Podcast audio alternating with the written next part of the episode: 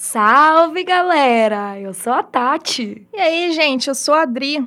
A gente dá um bem-vindos para vocês no Se Atualiza Irmão, esse podcast Mara, para tu não vacilar e ficar ligadão no que tá rolando no Brasil e no mundo. É, Tati, pessoal que se ligue, viu? Porque hoje o Se Atualiza tá cheio de atualidades quentinhas, desde aquela famosa tradicional política até os babados do mundo das celebres. Então, let's que bora! Roda a vinheta, produção!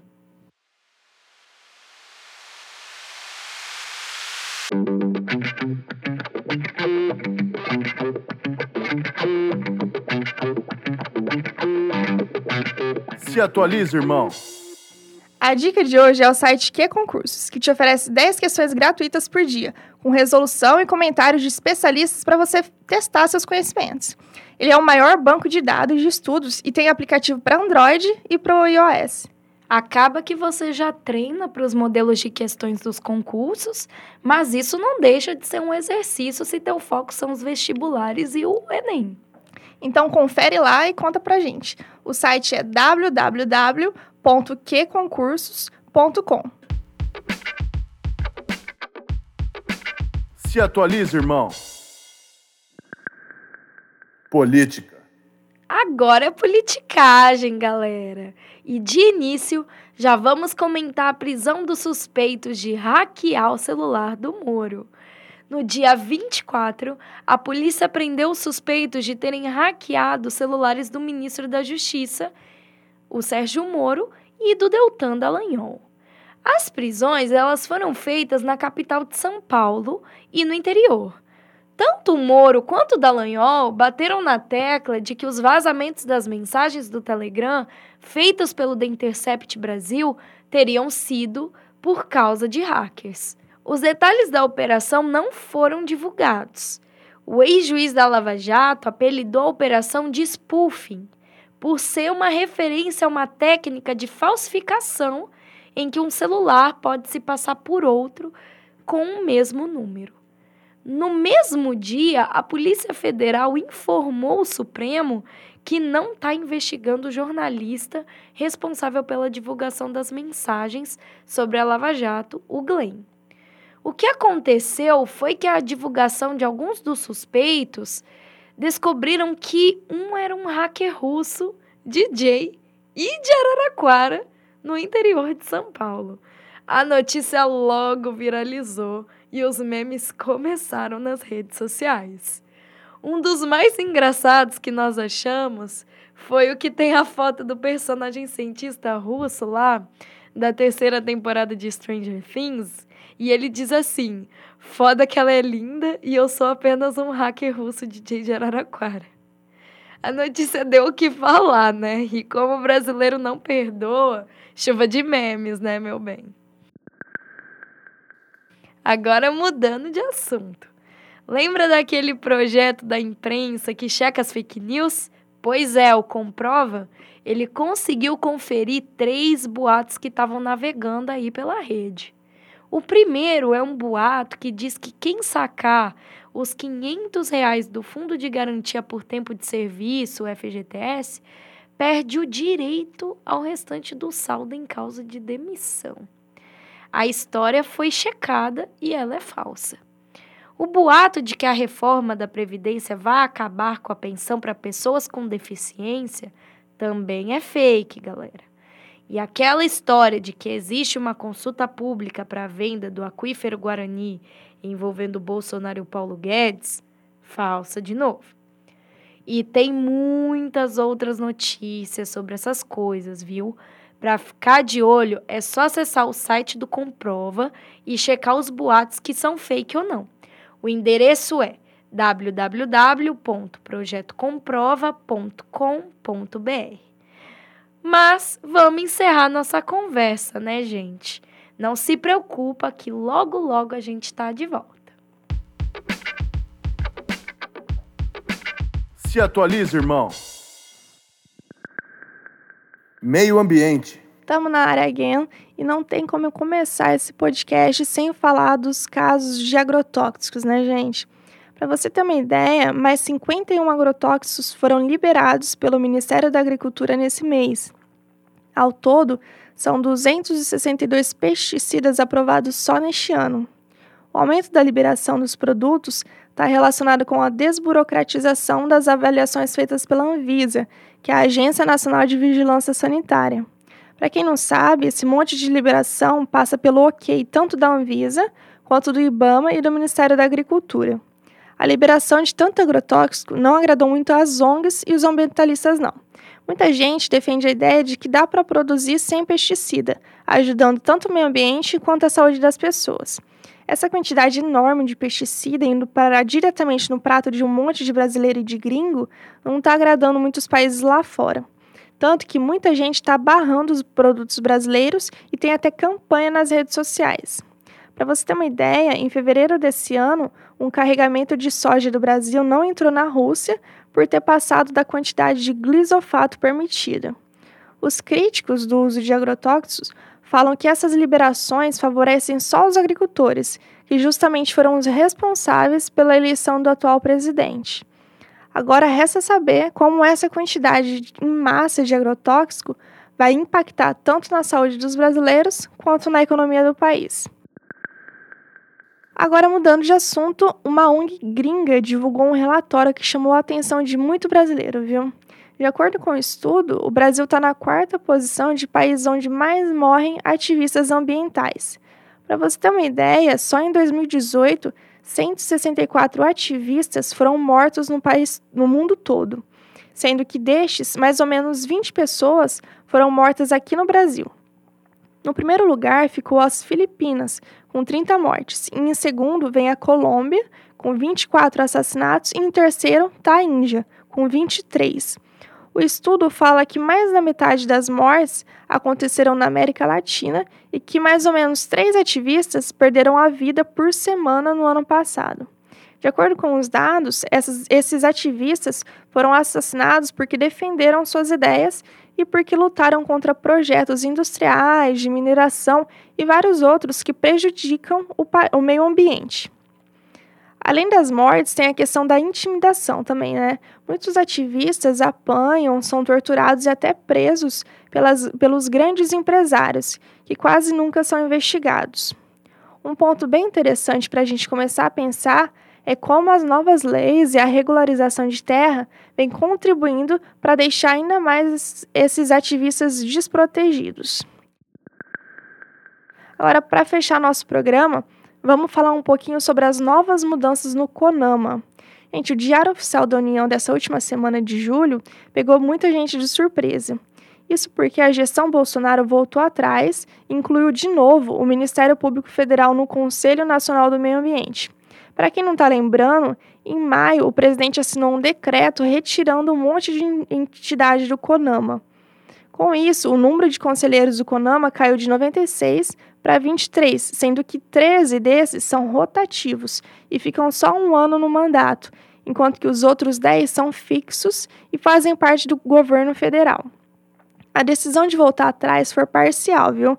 Isso porque o Ministério Público vai voltar a fazer parte do plenário do CONAMA, mas não vai poder votar. Então, seguindo a nova estrutura do CONAMA, ficou decidido que 10 membros são fixos, 5 são dos estados e, dos distritos e do Distrito Federal, dois são entre as 26 capitais, dois são de empresas e quatro são as ONGs. E é sempre bom lembrar que o CONAMA faz parte do Ministério do Meio Ambiente e é ele quem faz as leis e as normas para fazer os licenciamentos ambientais e também para controlar a poluição. Agora, se você quer saber outras notícias do meio ambiente, então continue nos acompanhando na semana que vem. Até lá! Irmão, se atualiza. Economia. Fala, rapaz, e do Se Atualiza, irmão. Bora para mais um Isso Não Pode Ser Real o seu melhor resumo de economia. Agora, você tá ligado em como a construção civil ajuda a explicar a crise brasileira? O BR, Brasil, ainda colhe as consequências da recessão dos anos anteriores na economia, gente. Era para tudo ter normalizado em 2016, mas nós vemos que os danos foram grandes e a recuperação tá bem lenta. No fim de 2016, com a saída oficial aí da recessão econômica, o PIB teve pequenos crescimentos aí entre 2017 e 2018. Só que aqui não é como Tiririca diz, que pior que tá não fica. No primeiro trimestre desse ano, o resultado voltou para o negativo e esclareceu para todo mundo que a retomada do gás econômico vai ser lenta. Para você ter ideia, o PIB no primeiro trimestre desse ano foi 5,26% menor que antes da crise econômica, segundo os dados do Nexo. Vários setores foram prejudicados nesse vai e vem de crise econômica, mas o que mais sofreu foi o da construção civil, que teve uma recuperação bem baixa mesmo. Se a gente pensar em porcentagem, a queda foi seis vezes os 5,26% que abaixou do PIB neste ano. A economia ela teve até uma leve melhora, mas a construção civil, gente, tá descendo ladeira abaixo. Já diria Glória Maria, só ladeira abaixo. KKKK. O PIB desse setor, ele caiu de maneira mais brusca, mas nem nos números do IBGE está aparecendo sinal de melhora. O impacto na construção civil desse ano foi danoso e isso tem um efeito muito foda para a economia por conta da questão do emprego. É que a construção civil é um dos setores que mais usa mão de obra. Por isso emprega bastante as pessoas. Em 2013 e 2014, segundo o Nexo, a construção civil empregou mais de 3 milhões de pessoas no país. Só que com a crise vem as demissões, né? Aí, entre 2014 e 2016, eram cerca de 37 mil trabalhadores sendo mandados embora todo mês. Tenso demais, né? E paralelo à crise econômica em geral, vamos comentar um pouco aí sobre as mudanças na hora de sacar o FGTS. No dia 24, o governo assinou a medida provisória que autoriza e muda as regras do saque da FGTS. A primeira forma de saque é o de 500 reais. Nela, todos os contribuintes podem retirar até 500 reais por conta ativa, tanto ativa quanto inativa do FGTS. E detalhe, se você tem mais de uma conta no fundo, pode sacar até mil. Os saques vão começar em setembro desse ano e eles vão até março de 2020. Quem está gerenciando esse rolê é a Caixa Econômica Federal. O governo ele espera que essa medida engorde aí as contas ainda esse ano em 28 milhões. Já para 2020, eles esperam mais 12 bilhões. A segunda forma de sacar é um método bem independente do saque imediato de 500 reais. Batizada aí de saque aniversário, essa é uma modalidade que o trabalhador pode ou não optar por causa das mudanças profundas nos seus direitos. Com a previsão para começar a valer em 2020, esse saque aniversário permite que o trabalhador retire uma vez por ano, no mês do seu aniversário, o saldo que tem na FGTS. E se você quer saber mais sobre a economia do Brasil, corre, clica e vai para o nosso próximo podcast. Se atualiza, irmão. Internacional.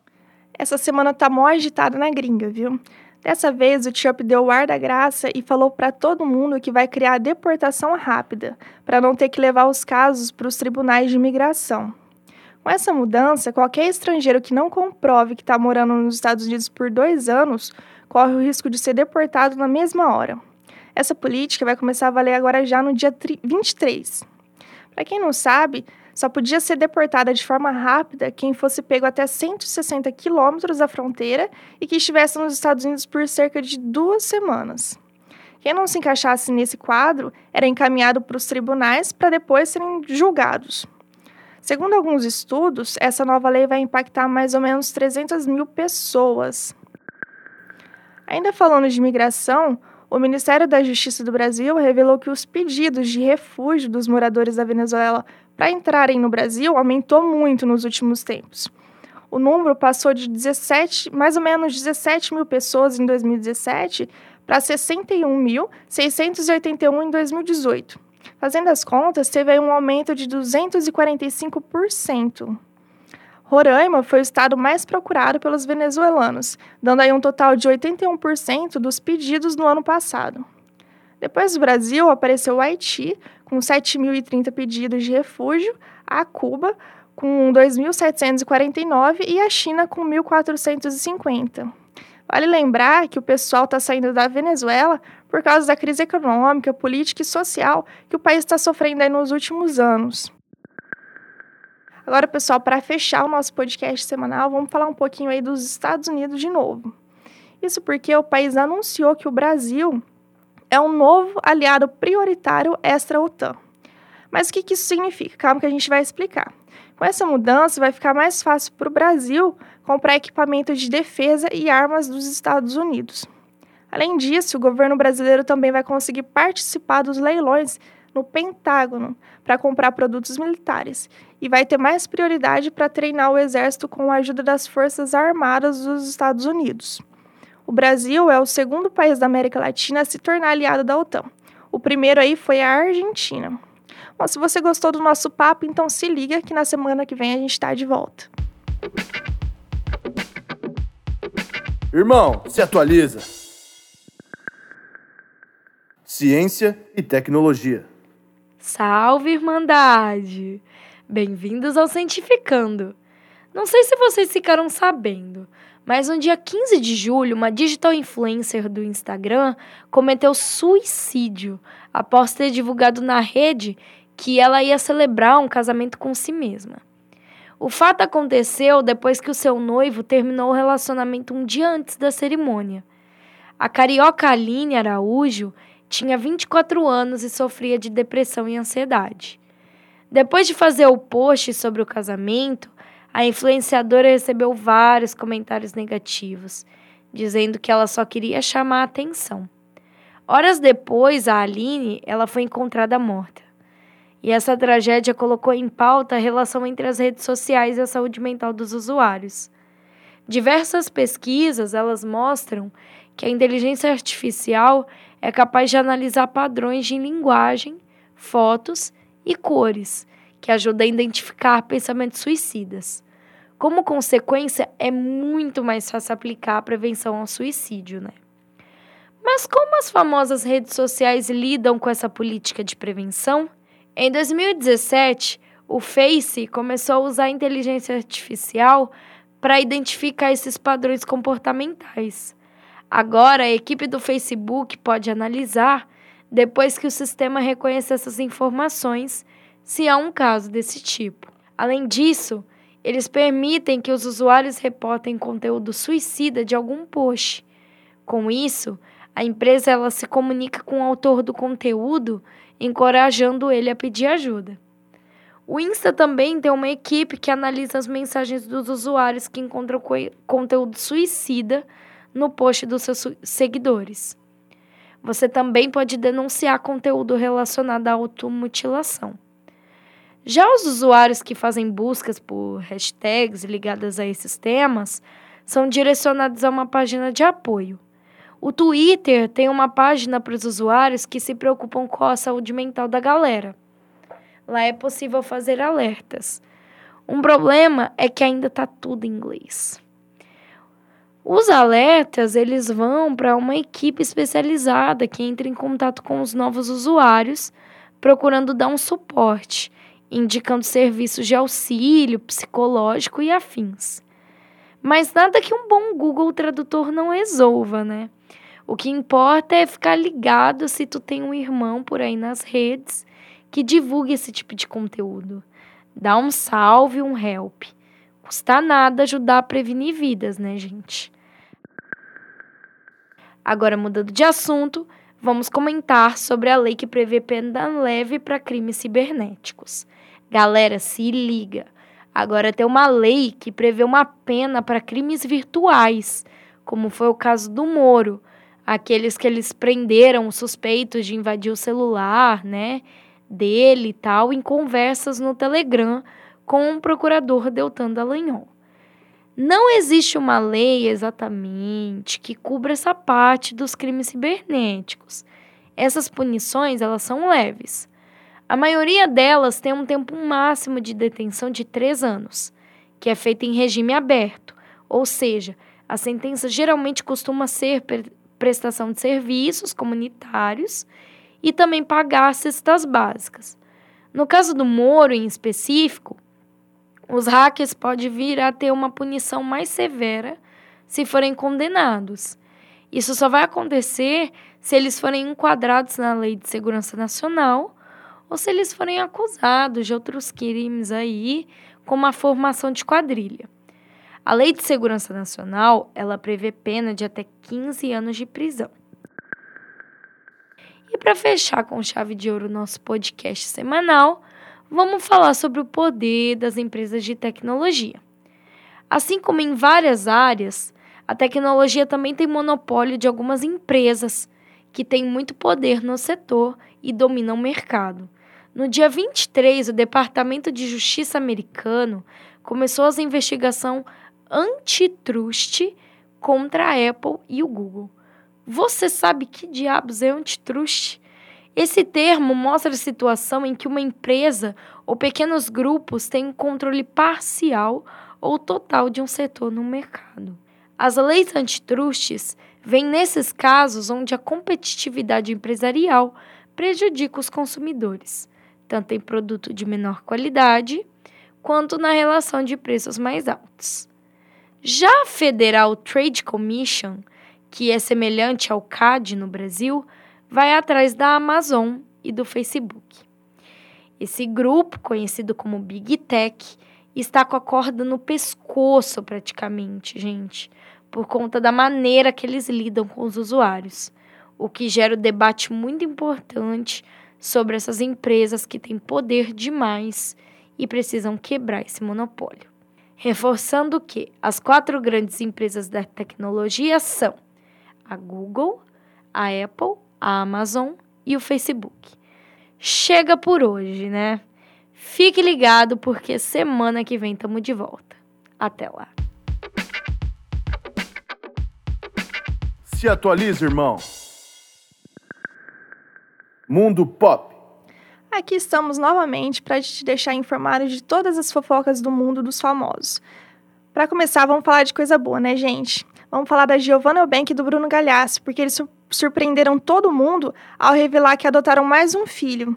O pequeno Bless tem só 4 anos e nasceu no mesmo país da Titi, que é a filha mais velha do casal. Ainda falando de criança, todo mundo ficou impressionado ao descobrir que a rainha da sofrência, Marília Mendonça, estava grávida. A cantora fez um chá revelação e anunciou que está esperando um menino, que deve se chamar Léo. O bebê é fruto do relacionamento dela com o sertanejo Murilo Ruff.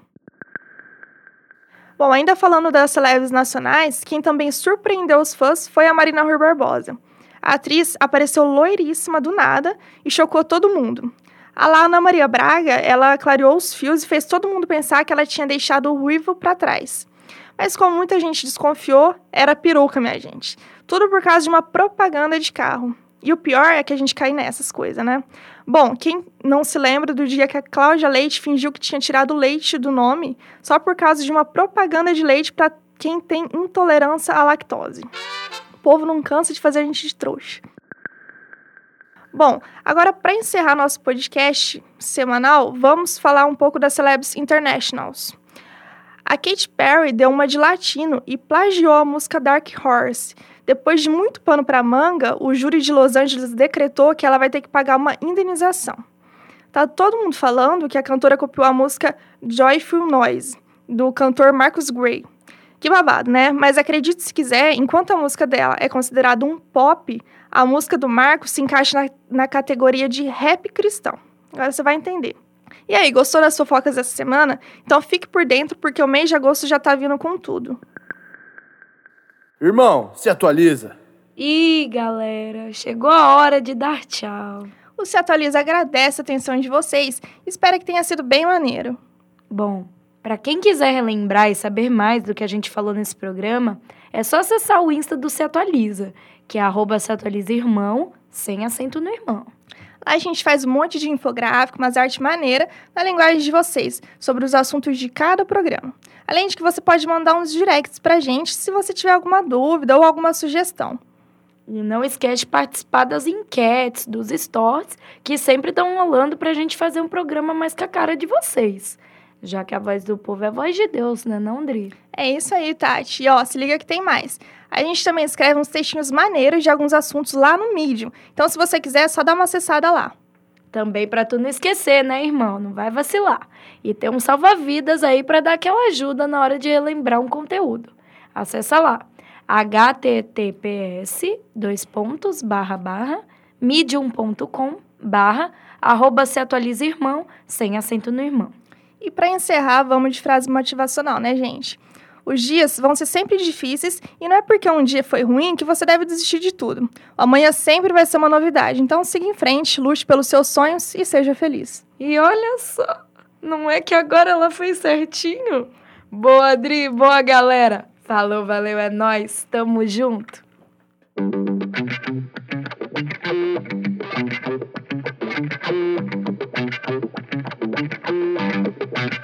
Se atualiza, irmão.